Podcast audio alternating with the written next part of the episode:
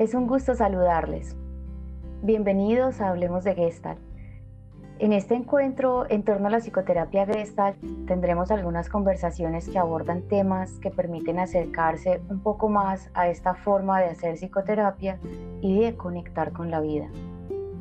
En nuestro anterior podcast hablamos sobre darse cuenta y hoy queremos conversar un poco sobre presencia. Nosotros somos quien les habla, Clara García y su servidor Daniel Echavarría. Qué gusto poderles estar acompañando en este nuevo podcast. Clara ve, la palabra presencia, como lo propones, como tema de conversación el día de hoy, de seguro conocen el significado.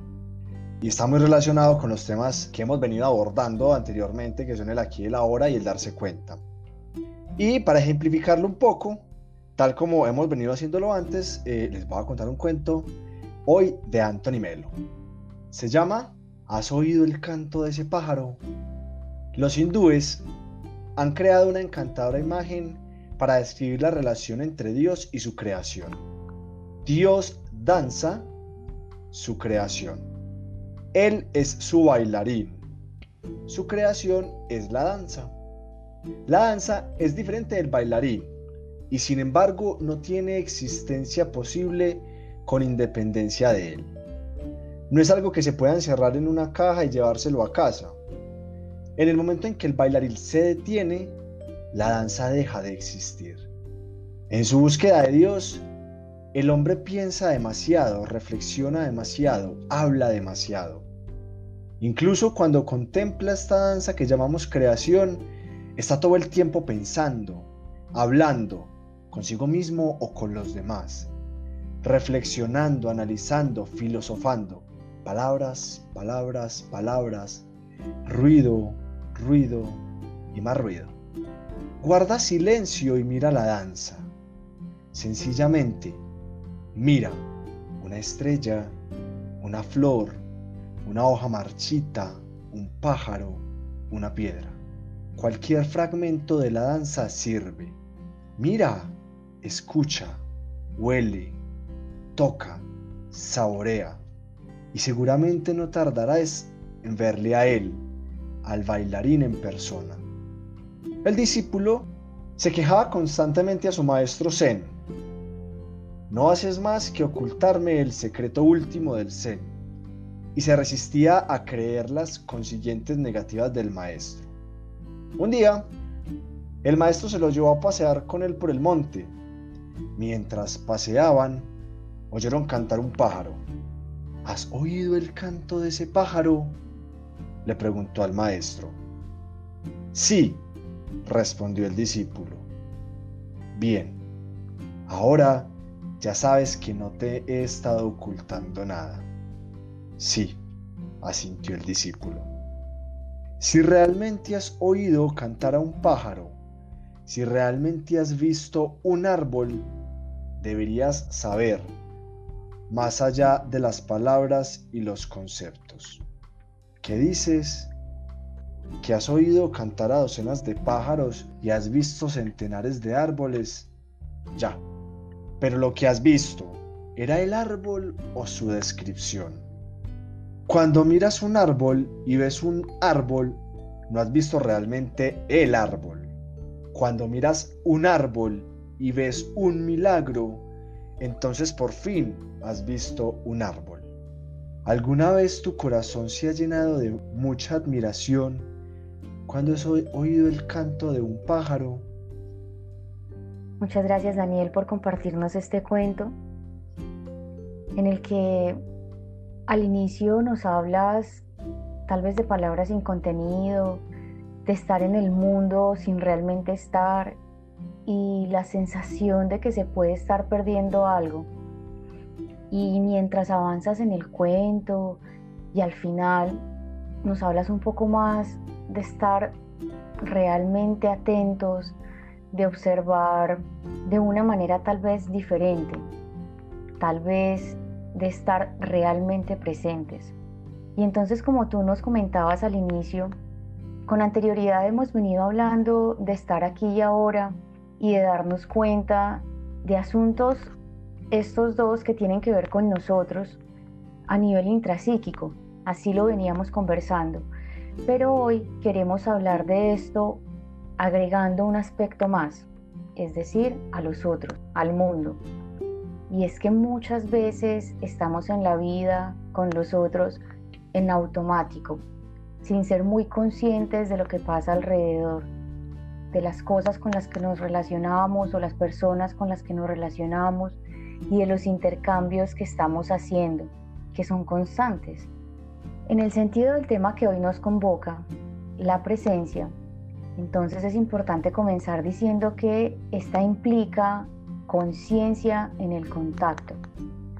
Así, cuando escuchamos, cuando nos expresamos y cuando observamos, estamos atentos y receptivos, escuchando con plena atención, aceptando la experiencia que sucede en ese justo instante.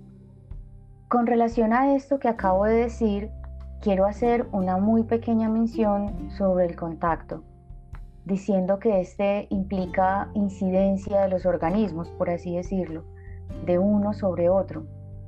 Por esto, la presencia resulta tan importante cuando hay contacto. Y relacionado con esto último que, que estás nombrando, Clara, me parece fundamental que cuando hay un contacto, los contactos tienen unos objetivos, tienen una intención en el ser humano y si queremos que el contacto sea profundo, la presencia va a ser fundamental. Y existen tres momentos en la presencia o tres formas en los que yo a través de mi presencia puedo favorecer a que el contacto sea profundo. Los tres son cuando yo escucho a la otra persona, cuando me expreso al otro y cuando soy testigo y observador de un vínculo. Por ahora les hablaré del primero, que tiene que ver con la actitud de escuchar al otro. Y les voy a contar algunos aspectos que necesitamos, creo importante considerarlos así, para estar presentes cuando escucho al otro, evitando caer en las interrupciones de la presencia. Y hay tres interrupciones fundamentales cuando escucho al otro. La primera es la posición de mi cuerpo. La segunda es desviar la mirada. Y la tercera, interrumpir el silencio con comentarios. Cuando les hablo de la corporalidad, les estoy hablando de una forma de estar físicamente frente al otro una disposición que yo desde mi cuerpo le expreso al otro. Y esto me permite no solamente yo darme un lugar a mí, ¿sí? Sino también que el otro entienda que estoy en una disposición frente al otro. ¿Cómo así? Me explico. No es lo mismo, y tal vez Clara tú quieras aquí contarme si para ti es lo mismo que estés hablando con una persona que esté desparramado en el suelo a una persona que esté erguido, con la cabeza enfrente y los hombros eh, abiertos. No, Daniel, seguramente no, porque podría interpretar esa disposición física como un mensaje hacia mí o como una forma en que esa persona está experienciando su estar conmigo. Seguramente yo pensaría en este escenario que poco interesante lo que estamos hablando para esa persona o que yo no soy significativa para esta otra persona. Claro, y es que, es que cuando yo observo al otro, su, su, cuerpo me dice a mí algo, no, yo no voy a entrar aquí a interpretar, ¿no? Como uh, la semiótica, sí, no, no es, no es ahora importante, pero el cuerpo, mi disposición cuando escucho al otro es importante. Lo segundo es la mirada. La mirada transmite, entre muchas cosas, contacto. Más allá de si es profundo o no. Pero hay ciertos tipos de mirada y para generar una presencia profunda con el otro, no tengo que quedarme mirándolo al otro de una manera casi invasiva, como invadiendo su campo psíquico. No. Pero es importante que la mirada trascienda un vacío, que yo me pueda contactar con ese otro que tengo al frente. No estar mirando para un lado, para el otro, para arriba, para abajo, porque eso también interrumpe mi presencia al otro. Y finalmente, mm, la tercera forma de interrumpir mi presencia en el contacto es cuando interrumpo, valga la redundancia, el silencio. Y en nuestra cultura nos enseñan a no aguantar el silencio. Ese silencio que la gente todo el tiempo está evitando, a veces inclusive con preguntas y comentarios zafados del tema, salidos de, de lo que se está conversando, por evitar escuchar el silencio. Y a veces, muy a menudo, el silencio es en sí mismo curativo, es sanador. O en sí mismo el silencio propone que el tema siga fluyendo. Es pues necesario estar atentos, sin interferir con mis pensamientos y con las interrupciones que les acabé de nombrar, que nosotros podamos estar en presencia del otro, para así poder generar o tal vez favorecer que el contacto sea profundo, suspender mis juicios, interpretaciones y reacciones para estar presente al otro.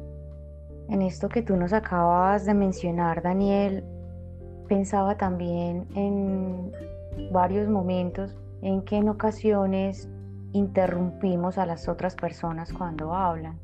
No solamente interrumpimos el silencio, sino que también interrumpimos la expresión del otro, la experiencia, llamémoslo así, que el otro en ese momento está atravesando. Claro, finalmente es otra forma de interrumpirlo y a veces no nos damos cuenta de eso, Clara.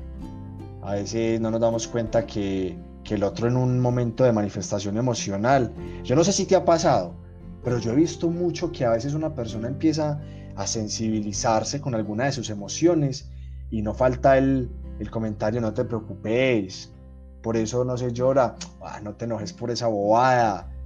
Y finalmente todas estas son formas de interrumpir un contacto profundo y de interrumpirme a mí e interrumpir e invadir al otro. Es cierto. De esto que acabas de decir, me parece que no siempre interrumpimos con palabras. ¿Te ha pasado? ¿Alguna vez te has sentido interrumpido o has visto alguna interrupción que no se hace a través de las palabras, sino por ejemplo a través de actos? Sí, claro, claro, sí, me ha sucedido. Las, no sé, las famosas palmaditas en la espalda o simples gestos del rostro o de la mano o de las manos. O por ejemplo cuando se está llorando a mí me ha pasado alguna vez que esté llorando y me pasan un vaso de agua, por ejemplo, porque el agua calma el llanto, que hace más o menos el efecto que tú estás mencionando de la palmada en la espalda, ¿cierto? Bueno, entonces continuando con lo que venimos conversando, como mencionas, aparte de la escucha al otro, también son formas de presencia o formas en las que se manifiesta la presencia cuando me expreso y cuando soy observador de un vínculo. Entonces es importante considerar que la forma en que nos expresamos da cuenta de la forma como estamos o no presentes. Es así, por ejemplo, que la velocidad con la que hablamos, las formas como nos contactamos físicamente con los otros y con nosotros en los momentos de intercambio nos posibilitan expresarnos de manera consciente y no en automático. De esta manera, cuando estamos con más de una persona, también podemos estar sin interrumpir, observando, acompañando, reconociendo lo que está pasando, conectándonos realmente con lo que allí acontece. Así, cada vez más nos vamos acercando a ser congruentes, expresarnos con el cuerpo y con las palabras de la misma manera que con aquello que estamos experimentando, viviendo el momento como una situación nueva. Así, cada vez más nos vamos acercando a ser congruentes, expresamos con el cuerpo y con las palabras aquello que estamos experimentando, aquello que estamos viviendo en ese momento como una situación nueva, como lo que realmente es, y no como la copia de una situación pasada, ante la que posiblemente responderemos, como no, con recursos pasados.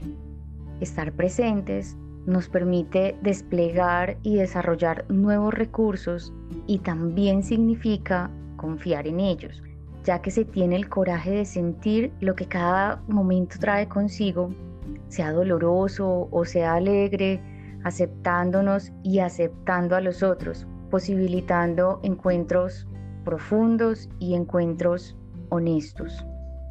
Vos decís eso, Clara, eh, y yo te quiero contar una experiencia antes de hacer como una síntesis. Y es que hace poco eh, leía que una de las características de los aspectos que se trabajan arquetípicamente, uno de los aspectos es el viajero. Y el viajero tiene una característica que es la capacidad de sorprenderse con lo que va viviendo, aunque pareciera igual. Y esto lo, asocio mucho con lo que estamos eh, hablando porque finalmente la vida es un viaje, nosotros somos viajeros en la vida y a veces creemos que vivimos las mismas situaciones y se nos olvida que cada situación tiene su momento, su circunstancia, su detalle y, pasamos desapercibidos tal vez un montón de posibilidades de crecimiento y aprendizaje por considerarlos iguales. Me parece súper valioso como la forma en cómo terminas diciendo posibilitando un encuentro profundo y honesto a partir de esa posibilidad de yo encontrarme siempre con la novedad y confiando en mis recursos. Muchas gracias. Con esto que tú dices, Daniel, recuerdo una frase muy conocida de Heráclito que dice que no podemos entrar o sumergirnos mm. dos veces en el mismo río. Alude a lo mismo que estamos conversando en, esta parte de cómo cada vez tanto el mundo cambia, digámoslo así, porque el río fluye, y nosotros también cambiamos cada vez y esa persona quien ha ingresado al río por segunda vez en esta metáfora que hacía Heráclito es una persona distinta también. Sí, eh, finalmente la presencia es una actitud que nos favorece el contacto con todo lo que nos rodea, con nosotros mismos. Un contacto en el que somos conscientes a través de la presencia, es un contacto que nos damos cuenta que estamos vivos, despiertos, que somos personas sensibles. Y si estamos profundamente conscientes de lo que sucede y acontece en nuestro presente, podemos expresar lo que necesitamos en el aquí y en el ahora y suspender interpretaciones, juicios, críticas acerca de lo que creemos que es la realidad para poder manifestarnos en la realidad tal y como somos, sin pretender ser nada más que lo que somos en realidad. Me parece una buena síntesis esta que haces, una interesante síntesis. Y entonces como también hemos solido hacer, quisiera cerrar el tema antes de pasar a nuestro ejercicio con otro cuento de Anthony de Melo que me parece que como el tuyo ejemplifica este tema del que estamos hablando, el tema que nos convoca hoy. El nombre de este cuento es El pequeño pez. Usted perdone, le dijo un pez a otro. Es usted más viejo y con más experiencia que yo y probablemente podrá usted ayudarme. Dígame, ¿dónde puedo encontrar eso que llaman océano? He estado buscándolo por todas partes sin resultado. El océano, respondió el viejo pez, es donde estás ahora mismo. Esto pero si esto no es nada más que agua, lo que yo busco es el océano, replicó el joven pez, totalmente decepcionado, mientras se marchaba nadando a buscar en otra parte. Se acercó al maestro, vestido con ropas sanyasi y hablando el lenguaje de los sanyasi. He estado buscando a Dios durante años. Dejé mi casa y he estado buscándolo en todas las partes donde Él mismo ha dicho que está en lo alto de los montes, en el centro del desierto, en el silencio de los monasterios y en las chozas de los pobres. ¿Y lo has encontrado? le preguntó el maestro. Sería un engreído y un mentiroso si dijera que sí. No, no lo he encontrado. ¿Y tú? ¿Qué podría responderle el maestro? El sol poniente inundaba la habitación con sus rayos de luz dorada. Centenares de gorriones gorgojeaban felices en el exterior sobre las ramas de una higuera cercana. A lo lejos podía oírse el peculiar ruido de la carretera. Un mosquito zumbaba cerca de su oreja, avisando que estaba a punto de atacar. Y sin embargo, aquel buen hombre podía sentarse allí y decir que no había encontrado a Dios, que aún estaba buscándolo. Al cabo de un rato, decepcionado, salió de la habitación del maestro y se fue a buscar a otra parte. Deja de buscar, pequeño pez. No hay nada que buscar. Solo tienes que estar tranquilo, abrir tus ojos y mirar. No puedes dejar de verlo. Así, finalmente, en este punto es importante decir que muchas veces buscamos contactos reales, conexiones con el mundo, vivir una vida con más sentido, que nos guste más y tal vez en ocasiones podamos lograrlo estando presentes, reconociendo eso que no vemos porque estamos, como veníamos diciendo desde el inicio, tal vez en automático. Qué bonito mensaje el de este cuento y creo que en general el mensaje de, del podcast de hoy es, bueno, y en general los podcasts que hemos realizado, la invitación está siendo a, estar en contacto, estar en contacto con el aquí en el ahora a través del darse cuenta y hoy en la presencia. Y para eso, como, como propuesta de nuestros podcasts, al final les proponemos un pequeño ejercicio y el ejercicio de hoy se llama PISH, P-I-S-H. Clara, ¿qué son estas siglas? Cuéntanos qué son las siglas, yo ya les cuento luego el ejercicio. Estas letras o esta palabra conformada por estas letras es habitual para los gestaltistas seguramente. La P que se refiere a la percepción, al percibir, la I a la imaginación o al imaginario, la S a la sensación y la H al hacer. Eh, y entonces la propuesta de hoy es que empecemos a utilizar estas siglas como una forma de estar presente. ¿Cómo así? Pish eh, hace referencia a una manera de estar presentes porque eh, cuando estamos en contacto de algo, yo me pregunto, Pish, P, ¿qué percibo? ¿Y cómo percibo yo con mis sentidos? ¿Qué observo? ¿Qué escucho? ¿Qué siento? ¿Qué huelo? ¿Qué saboreo? ¿Mm? ¿Qué interpreto? Entonces ahí vienen todas las interpretaciones que aparecen en los seres humanos, luego lo que yo siento y luego lo que yo hago.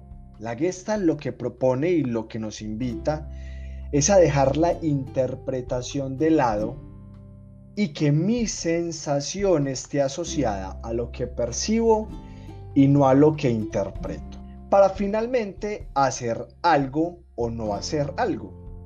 Entonces el ejercicio es el siguiente. Clara y yo vamos a hacer un pitch verbalizado, eh, uno con interpretar y el otro sin interpretar. Y el estímulo, pues, el estímulo va a ser, van a ser nuestras voces y nuestro entorno inmediato y ya. Y entonces voy a comenzar yo, luego lo haces tú, Clara. Ambos lo hacemos con la interpretación y sin la interpretación. ¿Estás de acuerdo? Ok, aunque yo quisiera hacer una, una anotación, no sé si tú estés de acuerdo con esta anotación, Dani. Yo pienso que dejar de interpretar no es como tan fácil y no es que necesariamente suceda dejar de interpretar.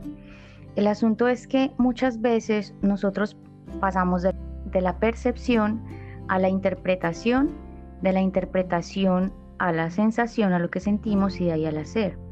Entonces, la propuesta que tú me estás haciendo en este momento, entiendo yo, es ir de la percepción a la interpretación, porque esa va a estar, yo interpreto debido a que tengo experiencias eh, previas que me posibilitan simbolizar eso que estoy viviendo, de la interpretación me devuelvo a la percepción para corroborar que efectivamente eso que yo estoy interpretando se, se contrasta con la realidad efectivamente, se comprueba en la realidad efectivamente, para luego sentir de acuerdo con la percepción y no de acuerdo con la interpretación, para así hacer de acuerdo con lo que siento, basado en la percepción y no basado en la interpretación. Tu declaración, la comparto, no podemos dejar de interpretar y es una parte fundamental de nosotros. El punto está en que cuando yo haga, esté haciendo algo relacionado con la realidad. Es lo que hemos venido hablando en los podcasts. Finalmente es no sustituir la realidad por nuestra interpretación. Muy bien, entonces eh, nos invito a los dos a que cerremos los ojos por un instante, nos contactemos con nuestro presente inmediato y yo percibo el ruido de una moto, interpreto que vamos a repetir el audio por el sonido, siento risa y lo que hago es manifestar mi sensación de alegría. Ok. Entonces, por ejemplo, algo que podría ser ahí basado en la realidad, digamos, en la percepción y no en el imaginario, ¿cómo eh, sería? Sería, escucho el ruido de afuera, me doy cuenta que está, siento tranquilidad y no elijo hacer nada con ello parece que quedan claras las dos. Muchas gracias. Yo lo quiero hacer con base en algo que me ha pasado a veces. Entonces, yo le escribo un mensaje a alguien, por ejemplo a través de WhatsApp, veo que lo lee y que no me responde.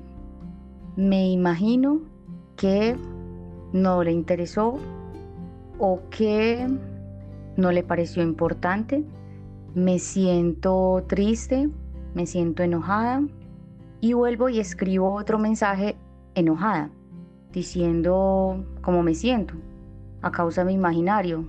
Me siento muy enojada porque no te importo.